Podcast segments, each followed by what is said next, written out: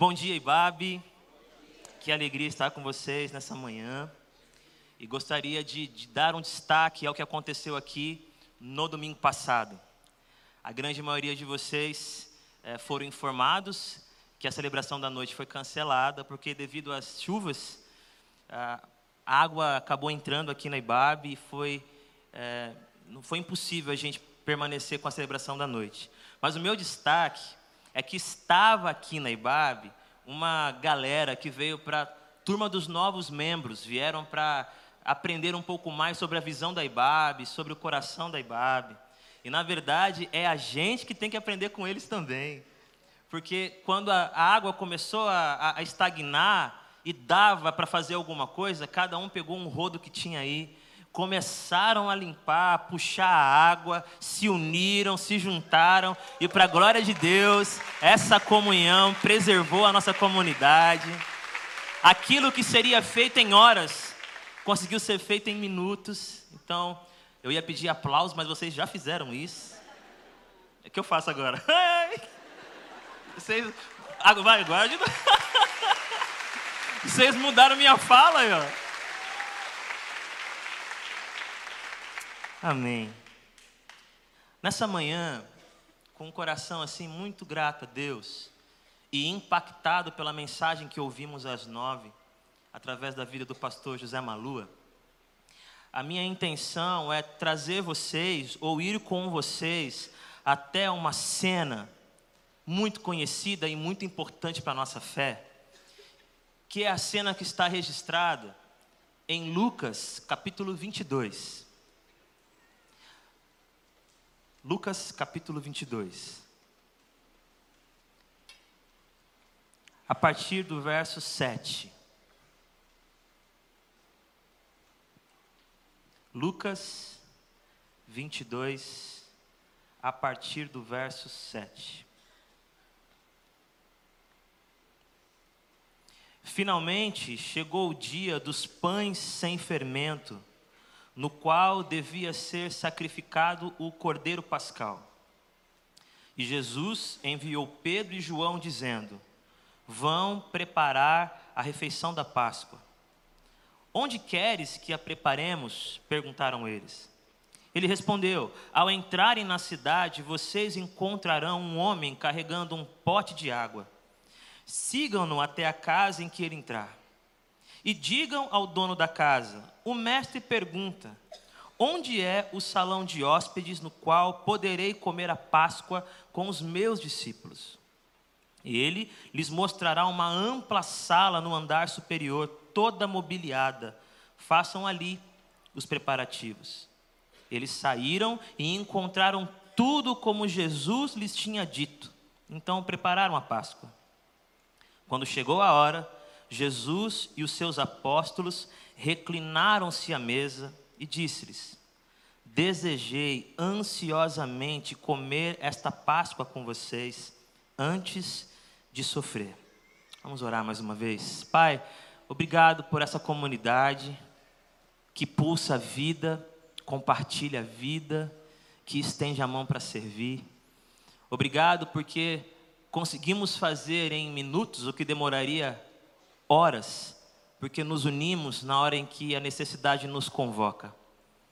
Obrigado por cada casa que hoje orou diante do Senhor, pedindo alívio, direção, transformação. Obrigado por cada pessoa que está agora assistindo ou que está aqui conosco presencialmente e que carrega no, no seu coração um desejo profundo de se encontrar com a voz do Senhor, para reajustar alguma coisa, para simplesmente se lembrar de outras, ou para desfrutar do acolhimento que aquece o coração e que vem da Sua presença revelada através desse momento, Pai. Nós oramos assim, em nome de Jesus. Amém. Eu vivi a realização de um sonho na semana passada. O meu irmão me informou que o Habibs do Itaim Paulista fechou. Para você isso pode ser nada. Para mim é uma dor na alma. O que, que eu fiz? Fui até o Tatuapé comer no Habibs. Uma forma de homenagear. E aí eu escrevi um texto e coloquei na internet. E para minha alegria, o Habibs me percebeu. o perfil oficial mandou coraçõezinhos para o meu texto. Isso é a realização de um sonho de um adolescente. E um dos, dos comentários que foram colocados ali no texto foi de um colega que, com quem eu estudei, não sei se é assim a expressão atual, no segundo ano do colegial. Deve ter mudado, mas eu só sei falar assim. E eu estudei num colégio ali em São Miguel Paulista chamado Dom Pedro. E, por alguma razão, num dia em que teve aula vaga, eu dei a ideia absurda de pelo menos 20 pessoas irem comer no Habibs do Itaim. Então, todos nós subimos no ônibus, e eu guiando, para a glória de Deus, e fomos juntos até o Habibs, e ocupamos uma mesa que teve que ser arrastada para lá e para cá, e dominamos aquela noite, conversando sobre a vida, brincando, sonhando, pensando. E quando ele me lembrou dessa, eh, dessa minha atitude tão audaciosa e insana, me recordei do quanto sempre foi importante para a minha formação espiritual a mesa. Não apenas a mesa onde a gente se alimenta do pão, dos quitutes que nos agradam, mas a mesa onde nós nos alimentamos uns dos outros, dos olhares, das afeições, das palavras, das gentilezas das histórias. Então eu fui mais uma vez levado a esse texto. Jesus está sendo procurado, há um alvo nas costas de Jesus. Os chefes dos sacerdotes já decidiram que ele tem que morrer. Muitos mestres da lei também. Eles estão apenas procurando um jeito de fazer isso acontecer. Que ele tem que morrer já não é uma discussão que ele tem que morrer já não é uma dúvida, eles têm certeza. Os discípulos sabem que o momento é hostil, que não dá para brincar num jogo tão tenso. Então, de repente, já muito perto da Páscoa, Jesus repete uma frase que ele já disse algumas vezes: Discípulos, eu os envio. Né? Ele já disse isso algumas vezes. Eu envio vocês para curarem os doentes. Eu envio vocês para ressuscitarem mortos. Envio vocês para curarem leprosos. Eu envio vocês para expulsarem demônios. Em alguns momentos da interação de Jesus com seus discípulos, ele os enviou, inclusive em um certo momento disse que nós seríamos como ovelhas, como cordeiros em meio de lobos. Então, esse verbo enviar, essa ordem já estava presente na vida deles. Mas nesse momento, do que nós acabamos de ler, com a morte bem próxima da caminhada de Jesus, com a hostilidade no seu mais alto grau, o perigo rondando a todos que caminham com ele, ele olha para João, ele olha para Pedro e diz assim: Eu vos envio. Talvez eles esperassem uma espada na mão para defender o mestre. Talvez eles esperassem algum tipo de estratégia militar. Jesus diz assim para eles: Eu vos envio para fazer uma refeição, para preparar uma refeição.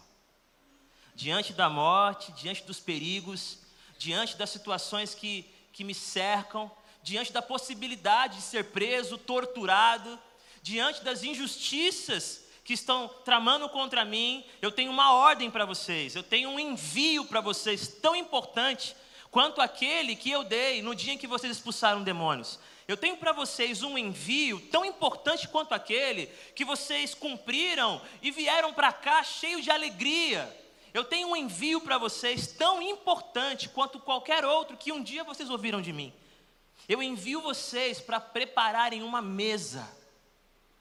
Eu envio vocês para prepararem um ambiente onde nós possamos nos reclinar para vocês jamais se esquecerem que vocês seguem, seguiram e seguirão um Senhor que não vê a mesa como um entretenimento, não vê a mesa como um compromisso que eu risco e depois apago da agenda, que não vê a mesa como uma possibilidade. A mesa está no centro do meu ensino, a mesa está no centro do que significa ser cristão, a mesa está no centro do que eu preciso para que vocês continuem crescendo em fé, em esperança, em vida. É a mesa que sabota o império. É a mesa que confronta os egoístas. É a mesa que propaga a minha mensagem. Não há nada mais próximo da cruz do que a mesa. Eu tenho ouvido, e eu sei que vocês falam isso, eu também falo, né? Não dá, porque a minha agenda atrapalha, a minha agenda impede, a minha agenda dificulta a mesa. Só dificulta a nossa agenda aquilo que não está nela. Se a minha agenda me impede de experimentar a grandeza de uma mesa, é porque essa mesa não está anotada na agenda. Quando eu tinha mais ou menos uns, sei lá, nove anos de idade, eu fiz uma coisa que era muito incomum na nossa casa. Não era proibida, mas era incomum. Eu fui mexer ah, na. É penteadeira o nome? Penteadeira. Alguém sabe o que é penteadeira aqui? Temos a idade parecida. Penteadeira. E eu abri ali, fui mexendo nas coisas, eu achei uma agenda capa preta, agenda do meu pai, com aquela letra de médico. Ele não é médico, é só a letra. E eu fui folheando, e tinha ali naquela agenda uma série de compromissos anotados. Até que quando eu cheguei ali em outubro, no dia 7, ele colocou o meu aniversário. Ah, eu, claro, não, o meu aniversário não estava apenas no coração dele, estava na agenda. Não marco nada nesse dia. Chego mais cedo em casa. É aniversário do Tiaguinho. Na verdade, meu pai me chama de T. É a única pessoa viva que me chama de T. A minha avó paterna faleceu, me chamava de T também. Então tem coisas que elas estão na nossa imaginação, elas estão até nas nossas é, divagações, mas não estão na nossa agenda elas estão sempre concorrendo com outras coisas que estão na nossa agenda.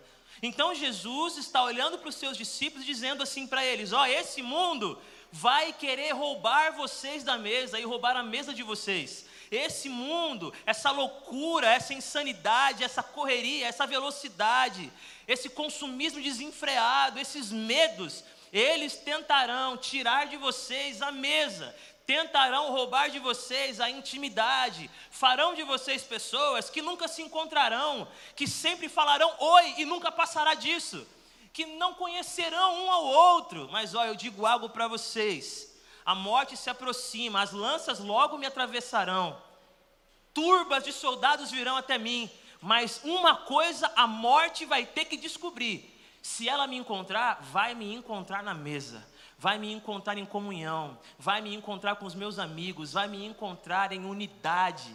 Por quê? Porque eu envio vocês.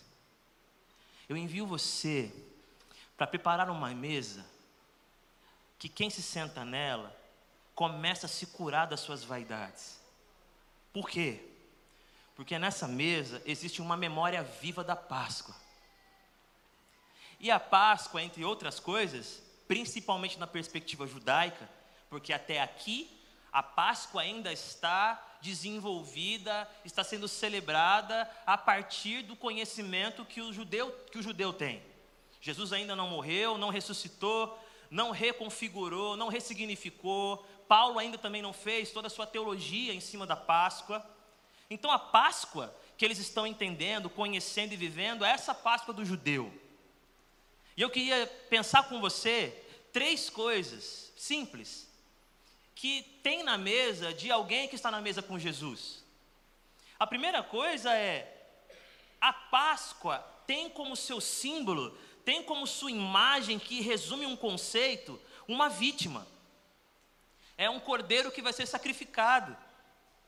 A Páscoa nos traz essa memória de que nós não somos aqueles que violentam, de que nós não somos aqueles que matam, que o grupo de Jesus não é o grupo que resolve as coisas no braço. O grupo de Jesus é aquele que foi liberto, que foi salvo da escravização, que viveu a experiência maravilhosa de passar pelo meio do Mar Vermelho, não porque estenderam espadas, não porque usaram bem os seus escudos, mas porque um dia eles receberam a seguinte ordem: o anjo da destruição passará por aqui. E as pessoas que não serão alcançadas por essa punição, por esse juízo, por essa praga, são aquelas que sacrificarem um cordeiro, pegarem o seu sangue, passarem nos umbrais da porta e fazendo isso, protegerão os primogênitos seus, da sua família e dos seus animais. Vocês comerão esse cordeiro em família. As famílias menores dividirão aquilo que sobrar, aquilo que restar aquilo que abundou. As famílias maiores poderão tomar emprestado, não, tomar para si, porque não dá para pegar emprestado e devolver, né? tomar para si aquilo que sobejava da outra casa. Se reúnam em famílias. A mesa de Jesus, ela não é apenas um lugar onde nós encontramos pessoas legais. Encontramos. A mesa de Jesus não é apenas o lugar onde encontramos pessoas que leem a Bíblia. Encontramos. Mas a mesa de Jesus é um lugar que nós somos lembrados, que nós servimos a um Senhor que, quando precisou escolher entre matar e morrer, ele escolheu morrer. E uma morte que deu, que deu frutos, uma morte que trouxe vida. Você se lembra que quando Moisés está recebendo a lei, ele demora um bom tempo lá no monte, e o povo fica inquieto, e eles começam a achar que Moisés não vai voltar, e eles pedem o quê? Eles pedem que Arão resolva isso, Arão. Faça alguma coisa. Eles pedem um Deus. Arão, de maneira equivocada, se une ao grito da multidão e eles produzem um bezerro de ouro. Nós não somos o povo do bezerro de ouro. Nós somos o povo do cordeiro sacrificado. A mesa nos lembra isso. Sem a mesa, a gente ostenta o que não tem para ostentar.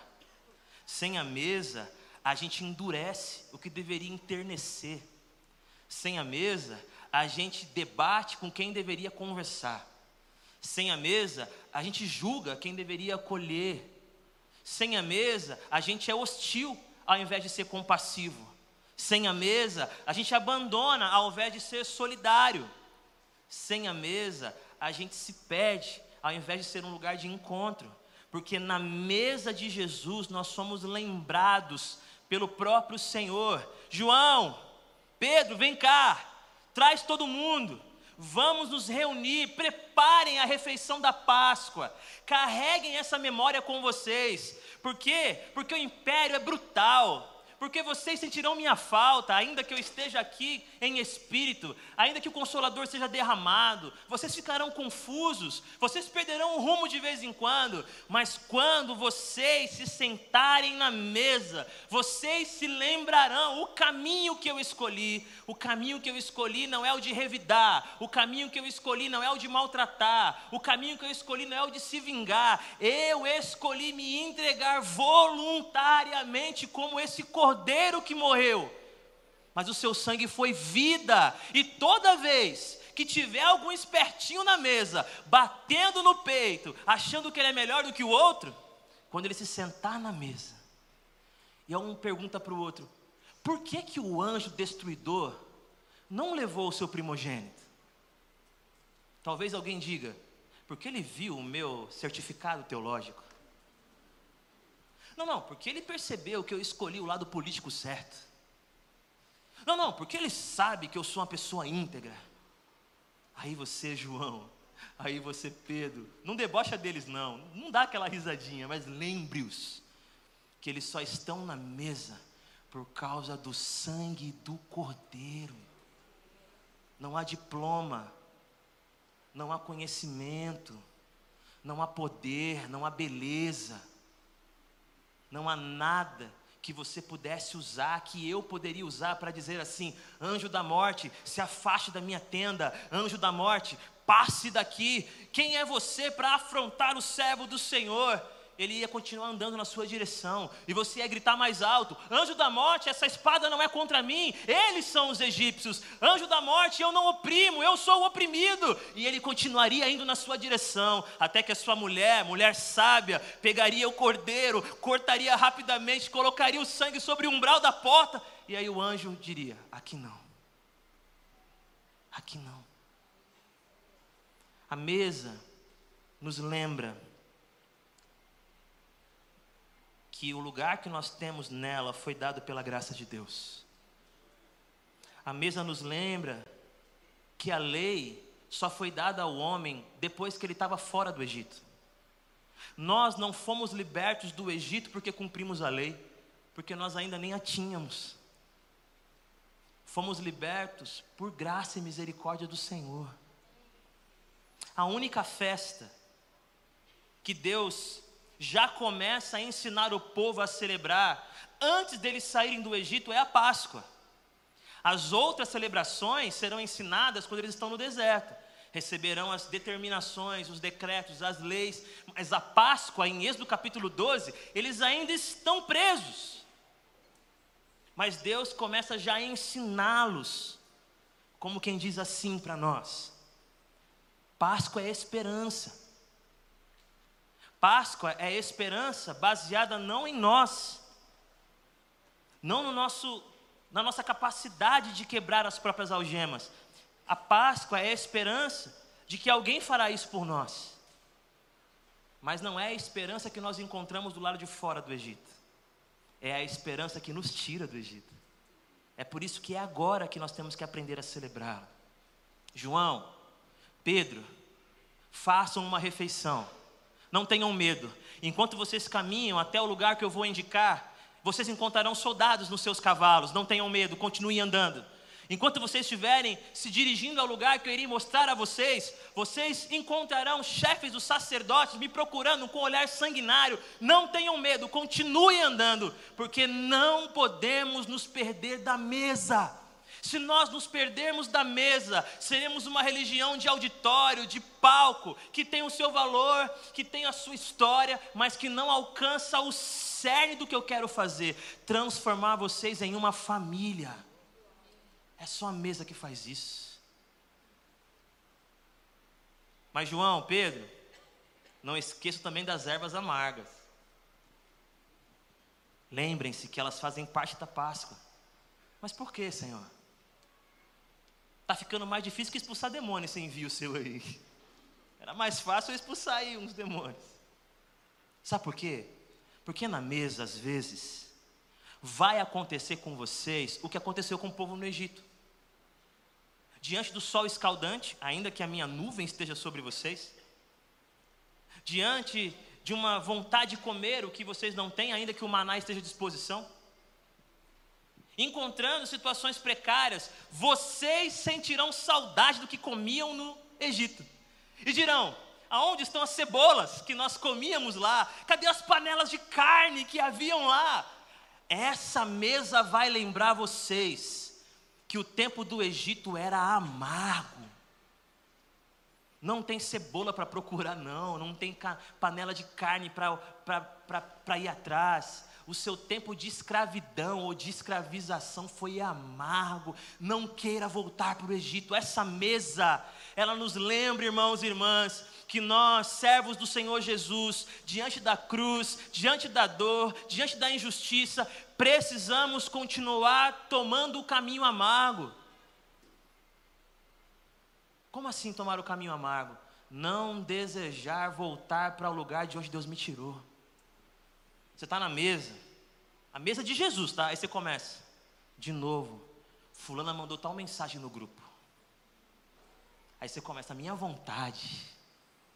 Aí você, você elenca as ações que você faria. Quando você termina a sua lista, alguém te olha e fala assim: não queira voltar. Viver assim é amargo. Deus nos libertou disso.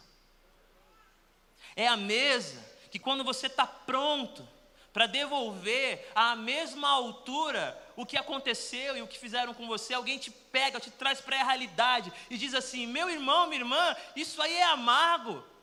Falar desse jeito é amargo. Comentar nos corredores é amargo. Olhar pela brecha da porta esperando que alguém tropece é amargo. Fofocar é amargo. Deus nos livrou dessa vida. Passar por cima de alguém é amargo. Retaliações é amargo. Deus nos tirou desse lugar. Então, João, Pedro, reúna o povo na mesa E nós comeremos aquela erva amarga, aquela reunião de hortaliças, de folhas, que juntas trazem aquela sensação ruim, mas não para que nós fiquemos o ano inteiro com aquela sensação na boca. Pelo contrário, para que nós não usemos a nossa boca para voltar para essa amarga realidade. Eu sei que você tem vontade de fazer um monte de coisa que é carnal. Eu sei que eu e você temos vontade de usar estratégias que não são espirituais. Por exemplo, eu queria que o Nuno já tivesse aqui no piano. A minha vontade é falar: vem logo, Nuno. Mas isso é carnal. Então eu oro, apareça, Nuno. Isso é espiritual. A mesa é o lugar de ouvir a voz dizendo assim: esse não é mais você. Não é assim que você luta agora. Não é assim que você. Ó oh, Deus, respondendo, Ele responde orações. Ele responde orações. Trouxe meu irmão gêmeo ainda. Esse não é você. João, existirão dias em que você precisará olhar fundo nos olhos de Felipe e lembrá-lo. Não foi para isso que o Pai nos chamou. Esse não é o caminho de Jesus. Felipe, existirão dias em que você terá que se aproximar de Bartolomeu e fazer ele rir um pouco dele mesmo. Para de se levar tão a sério. João, haverá dias em que Pedro ficará tão encolerizado que ele levantará a espada mais uma vez, procurando outra orelha para decepar. E aí você vai orar com ele e falar: Não volta para aí, porque esse lugar é amargo, Pedro. Não volta para aí. Eu creio numa mesa que não é acidente, que não é apenas possibilidade, que não é tropeção. Eu creio numa mesa que está no centro do mapa do Espírito Santo de Deus. Eu creio numa mesa que é banquete para a alma. Eu sei, ainda mais numa igreja como essa que tem a Marcena, o Brandão, e essa equipe incrível, maravilhosa. Eu sei que várias vezes você pensa assim: uau, depois desse louvorzão eu me sinto no céu, sabe? Uau, depois dessa música eu me sinto no céu. Legal, eu também. Mas para mim, o lugar mais próximo do céu é uma mesa que me aceita como eu sou e me mostra tudo que eu posso ser. É essa mesa porque no meio do louvor, que é lindo e importante, eu posso esconder as minhas dores. Eu posso chorar abraçado na esperança que Jesus esteja me ouvindo e Ele está. Eu posso sair daqui ainda calado sobre as coisas que me confundem. Eu posso. Mas a mesa, a mesa olha você e você fica meio constrangido. Ela te olha de novo e fala: Seta, fala o que está aí dentro, Seta a mesa ela vai expulsando para fora dela tudo aquilo que não parece com o que nós somos chamados para ser. É essa mesa de Jesus que nós somos chamados para ocupar. E para terminar, João, Pedro, eu vos envio. E tão importante quanto expulsar demônios, tão importante quanto curar enfermos, tão importante quanto anunciar aos quatro cantos desse mundo o reino de Deus, é zelarem pela mesa, sejam guardiões da mesa, mas não é qualquer mesa, é mesa com alma de Páscoa, é mesa de cordeiro sacrificado, de sangue que nos torna mais gratos do que soberbos, é mesa de humildade, é mesa onde todo mundo está aprendendo, é mesa sem heróis, porque ninguém consegue enfrentar o anjo da morte batendo no peito é apenas abrindo o coração diante de Deus. É mesa que nós somos lembrados que o tempo da cebola e do pepino do Egito já não existe mais. Não é uma escolha. Nós fomos chamados para seguir aquele que não abriu mão da sua identidade em nenhum momento, nem enquanto sangrava no madeiro, porque ele disse: Pai, perdoa-os, porque eles não sabem Perdoa-lhes porque eles não sabem o que fazem. Nem todo o arsenal do inferno foi capaz de tirar uma gota da, doçura do cordeiro. Nem toda a morte organizada com todos os seus coluios conseguiram tirá-lo da mesa. João capítulo 17, a oração sacerdotal, Pai, aqui estão todos os que me deste. Que oração maravilhosa. Não deixei ninguém para trás. Porque a mesa não é apenas um, um enfeite, a mesa é vida.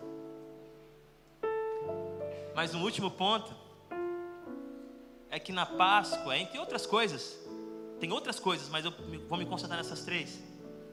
Eles tinham o pão, um pão que não podia ser levedado, um pão talvez sem fermento. Por que esse pão? Só lembrando vocês, vocês já sabem. Foram mais de 400 anos escravizados. É muito tempo. É muito tempo clamando, é muito tempo chorando, é muito tempo doendo. Deus não apareceu. Deus não veio. Quantas gerações se foram perguntando, mãe, por que Deus não veio? Quantos maridos disseram, Deus, por que o Senhor não veio? Quantas mulheres, esposas, Deus não veio? Isso foram 400 anos, mais de 400 anos. Aí de repente Deus diz assim para eles: Ó, oh, o tempo da liberdade chegou, mas ele virá tão rápido que vocês precisam estar com sandálias nos pés, com cinto no lugar, porque quando eu mandar sair, não haverá tempo nem de se calçar. Alguns acreditaram, outros nem tanto. Alguns pensaram, tem que fazer um, um lanchinho, né? Quem tem aquela pessoa na família que sempre traz um lanchinho? Alguém? Levanta a mão para eu saber. Divida o seu lanchinho comigo. Alguém pensando, tem lanchinho aí, Sandrinha? Depois divide comigo, tá? Alguns foram fazer pão.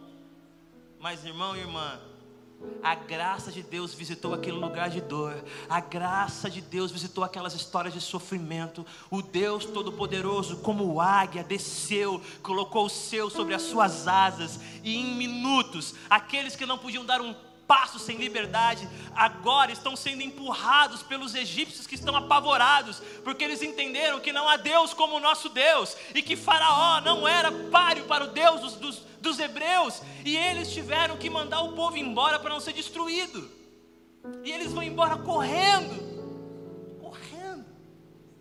Eu termino dizendo que essa mesa de Jesus é uma mesa que devolve para você a esperança de que a libertação vai chegar.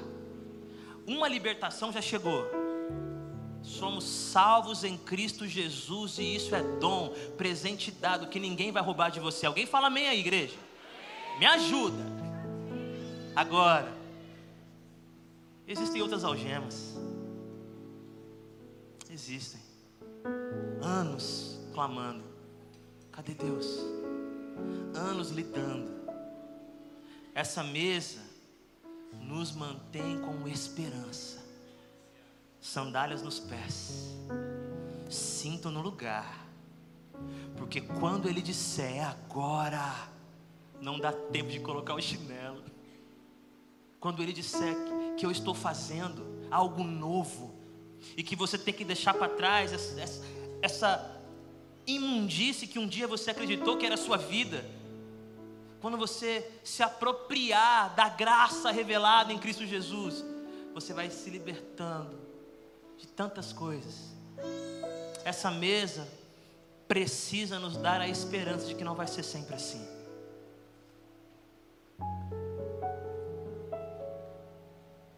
Que a graça de Deus, que o sopro do Espírito de Deus possa colocar você e eu numa mesa de Jesus.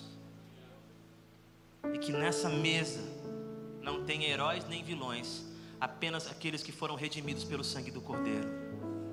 Que nessa mesa não tenha legalistas nem moralistas, apenas gente precisando do outro para ser quem pode ser, transformados a cada encontro. Que seja uma mesa aonde a gente se lembre de todo o coração de que nós não precisamos voltar a ser o que um dia fomos. Que seja uma mesa onde nós não nos esqueçamos da esperança da libertação. Em Êxodo, antes de falar dos detalhes da Páscoa, Deus diz assim: esse mês, que é o mês onde ia acontecer a libertação, se tornará o primeiro mês de vocês. Deus disse assim: comece a contar o tempo de outra forma. Pare de datar a sua vida a partir daquela tragédia. Pare de datar, de orientar a sua vida a partir daquele trauma. E aqui eu não falo de forma displicente com você que lida com isso, com profissionais e outras coisas que são necessárias. De forma alguma é uma é, é um descuidado com você, é um descuido com você. Não é isso. Mas o que ele está nos ensinando é que essa mesa de Jesus, ela te dá um outro relógio, onde você pode começar de novo, de um novo jeito, para a glória de Deus. Que Deus abençoe vocês. Amém.